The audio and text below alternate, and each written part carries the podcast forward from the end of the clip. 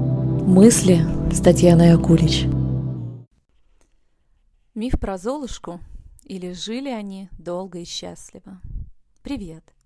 Давно не общались, но я надеюсь, что тема, которую я буду сегодня освещать, а, будет интересна, актуальна и важна для тебя, и ты простишь мне мое длительное отсутствие. Как всегда, предлагаю тебе присоединиться к моим размышлениям и в комментариях поделиться своими мыслями или, возможно, открытиями, а возможно, ты уже о чем-то думал и просто не мог э, сформулировать свои мысли, и в подкасте услышал что-то важное, и теперь материал из бессознательного перешел в осознаваемую область, а значит, появились новые смыслы и желания. Делись. Я буду рада это прочитать. Предлагаю сегодня поговорить об отношениях. Тема актуальная всегда, вне времени. А, потому что вся наша жизнь – это отношения. От рождения и первого контакта с матерью и до самой смерти, когда о нас будут вспоминать близкие люди, друзья и знакомые. Желаем мы этого или нет, но мы всегда будем вынуждены находиться во взаимодействии друг с другом. Да, мы можем на несколько дней или месяцев уйти в уединение, но мы всегда будем возвращаться к себе подобным. А, возможно, а, этот подкаст э, никогда а, не был бы озвучен, если бы не мы с тобой. Да, ты все верно услышал, если бы не мы с тобой. Если бы не было тебя, то размышляла бы я сегодня про вопросы самооценки, уверенности, дух соперничества в достижении цели, про сотрудничество и поддержку, э, про те моменты, когда мы чувствуем, что не справляемся, и нам нужен кто-то другой, на кого можно было бы опереться.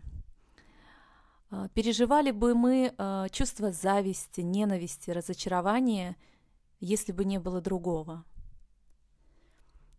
мы всегда будем испытывать потребность друг в друге. Мы будем встречаться и расставаться, обниматься и одергивать руку, плакать и смеяться, любить и ненавидеть. И даже безразличие не сможет разорвать связь между нами. Оно лишь укроет то, что будет болеть, когда я буду видеть тебя. Лев Семенович Выгодский, а, изучавший высшие психические функции человека, говорил – что в контакте между нами рождается произвольность.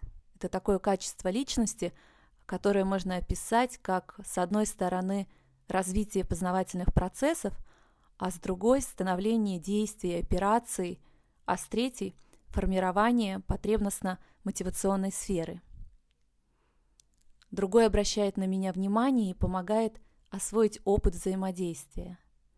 Вспоминайте себя детьми или посмотрите на ваших малышей – когда у ребенка возникает интерес к предмету, он начинает направлять свои пальчики в сторону этого предмета, и мама ему говорит, ты хочешь туда пойти, тебе интересно это потрогать, ты хочешь с этим поиграть. А, то есть мама становится зеркалом, которое отражает потребности и желания малыша. Затем этот опыт закрепляется в психике, и уже будучи взрослыми, мы самостоятельно решаем большую часть задач. А, возможно, вы подумаете, ну и что из этого? Все просто. Отношения – это то, что донастраивает нашу психику. Поэтому, как бы тяжело, напряженно, сложно у нас не складывались отношения с другими, нам не избежать участи быть вовлеченными в отношения.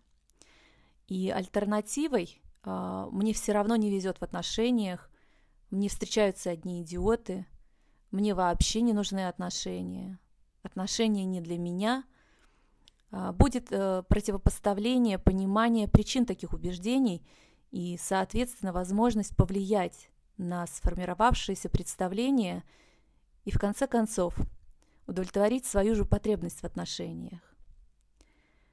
Ты ее хоть за плинтусом похорони, а она все равно будет стремиться прорасти и реализовать свое право на существование. А что же с идеей они жили долго и счастливо. А вот что. Вы когда-нибудь задумывались, почему именно на этом месте заканчиваются сказки с хорошим концом? Казалось бы, звучит красиво. В чем же подвох? А в том, что звучит это ко всему и утопически, а еще и печально. В народном сознании не было никакого счастья после свадьбы, а был тяжелый, изнуряющий быт, не всегда дом, полная хата, а уж с образом тяжело заливающего свое житейское горе мужика мы все знакомы не понаслышке. Но мы же читали сказки, и с упорством, достойным лучшего применения многие девушки, возраст которых далеко перемахнул за пубертат, продолжают себя вести как папины дочки на выданье. Или же непослушные подростки и требовать от понравившегося мужчины превратиться в принца на белом коне и исполнить все ее желания. Топают ножкой. Хочу платьишко и на ручке. А что же мужчина, который в детстве тоже читал сказки про смелых и отважных, но воспитан чрезмерно заботливой или же холодной мамой в образе снежной королевы? Он ощущает себя каем, которому в глаз попал кусок кривого зеркала и считает, что все вокруг уродливы не телом, так лицом, не внешне, так внутренне. Он ищет подвоха в поведении женщин, императива – который велит им обманывать ради потомства, безделья, имущества. Ищет совершенство ледяных кристаллов своей матери, находит, страдает, потому что близость – это тепло, а лед тает под теплыми лучами солнца. Что же здесь в корне неверно? Почему мужчины и женщины вдруг оказываются в двух параллельных вселенных – евклидовой геометрии и никак не могут пересечься? Ответ и сложен, и прост. Нам нужна истинная близость. Та, что достроит наше восприятие себя, сделает мир безопасным местом, в котором хочется творить и развиваться, идти вперед, глядя в одном направлении с партнером. Всего лишь близость. Всего лишь? А вот и нет. Сложность заключается в том, что мы не понимаем, как ее достичь. А когда понимаем, отшатываемся назад в страхе. Как? Опять работать? А как же безусловное принятие? Он, она не должен, должна принимать меня таким, какой я есть. Разве нет? Нет, друзья мои. Принимать такие, как есть, может мать. Или на время проработки проблемы профессиональный психолог – на этом список закончен. Да, надо работать над тем, чтобы стать близкими эмоционально. Для этого нужно включить эмпатию. Представить, что вам также больно, весело, страшно или грустно, как и партнеру. Всегда а, или почти всегда, когда он задает запрос на близость, находить время и отвечать. Я здесь, с тобой, чувствую твое горе, твою боль. Или смеюсь над понравившейся тебе шуткой. Что делаем обычно мы? Это что, смешно что ли?